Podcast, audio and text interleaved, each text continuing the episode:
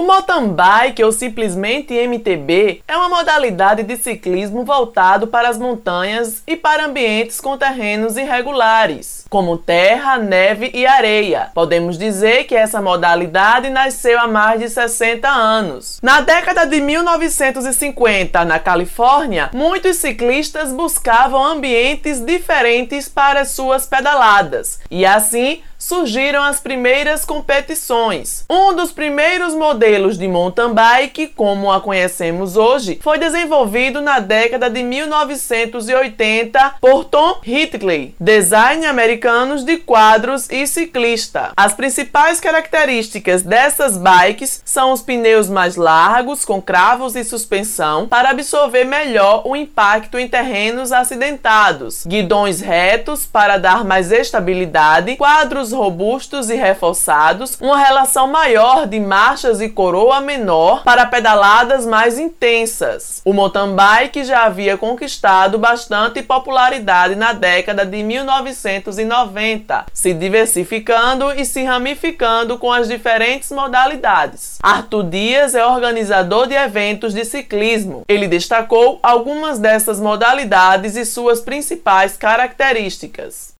mais praticada assim pelos atletas e ciclistas nas nossas regiões é realmente o cross crowd, né? Porque é o tipo de bicicleta assim que é mais vendido, que é a bicicleta que geralmente só tem suspensão dianteira, não tem a suspensão traseira, né? Aí quando se fala de, de corridas, aí tem o XCM e o XCO. Não, não pode, pode levar isso não só para corridas, mas também para a prática, né? É um circuito para a prática desse esporte dentro de uma área fechada, que são trilhas bem fechadas dentro da mata. Isso aí se caracteriza como XCO, sabe? Né? E o XCM seria maratona. Então, por exemplo, um, uma pessoa, ah, vou fazer um treino hoje de XCO, ela vai para algum circuito fechado. Já quando a pessoa dizer, ah, vou fazer um, uma trilha de estradão, então ela vai pegar, percorrer muitas trilhas de estrada de chão que passam carros, outras coisas, né? Que, que são estrada de chão de, de vias mesmo públicas, certo? Então, é, a gente chama de maratona, que seria o XCM, né? Que é o Cross, Country de, de maratona. Os circuitos de mountain bike estão se aprimorando e se tornando cada vez mais técnicos. Isso porque o nível de habilidade dos ciclistas está cada vez maior. Antes era normal fazer as provas em percursos naturais. Hoje em dia, com a técnica do ciclista cada vez melhor, é preciso intervir nas pistas e criar obstáculos artificiais. O mountain bike é uma atividade que exige, acima de tudo, bastante resistência. Arthur Dantas citou algumas dicas para quem quer começar a praticar o mountain bike para quem está querendo começar a praticar, assim, de início procurar um, uma loja bacana que saiba dar orientações de qual bike é, você comprar primeiro. Primeiro você vai ter que ter em mente, a pessoa que quer iniciar ela vai ter que ter em mente qual o uso que ela vai dar. Porque assim, tem gente que compra uma bike só para passear ali na orla, tem gente que compra a bike já quer fazer trilhas de estradão. Então tem que ver primeiramente isso, para você comprar uma bike mais ou menos ajustada ao seu tamanho, começar em um ritmo, qualquer outra atividade física, você vai ter que começar começar em um ritmo que seja condizente com o seu preparo físico, né? Comprar uma bike específica, principalmente um tamanho que dê certo para a pessoa em si, para ela não ter problemas de dores ao estar tá praticando a modalidade, né?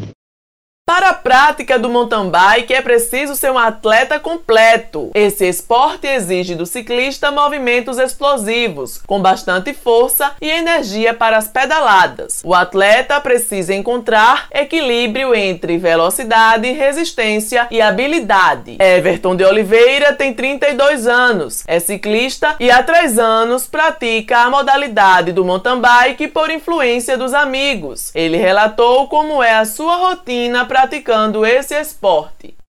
Pedalo de 3 a 4 vezes por semana, intercalando asfalto e dos estradões né, de barro. Pedalo em média do, entre 200 e 250 km por semana. É diversão pura. Você desbravar caminhos muitas das vezes que você não conhece, ou então mesmo às vezes você passar por caminhos que você já passou diversas vezes, mas você percebe algo que não tinha percebido antes. Um amanhecer do sol bonito, num local diferente.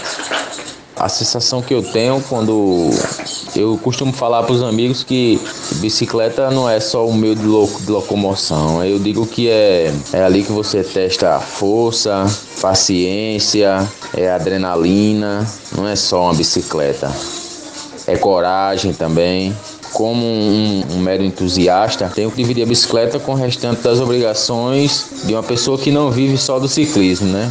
Trabalha, tem família, e eu tenho que sair de casa antes das 5 horas ou às 5 horas, que é para poder dar tempo de pedalar e voltar para casa, para minha esposa ir trabalhar. Então, a importância que eu vejo é como se o ciclismo fosse um ponto de equilíbrio, fugir das rotinas, né, de trabalho, sem falar nos hormônios que libera, né, as sensações de prazer que libera. Você se você se desafiar fisicamente, você se sente mais é, melhor, mais disposto.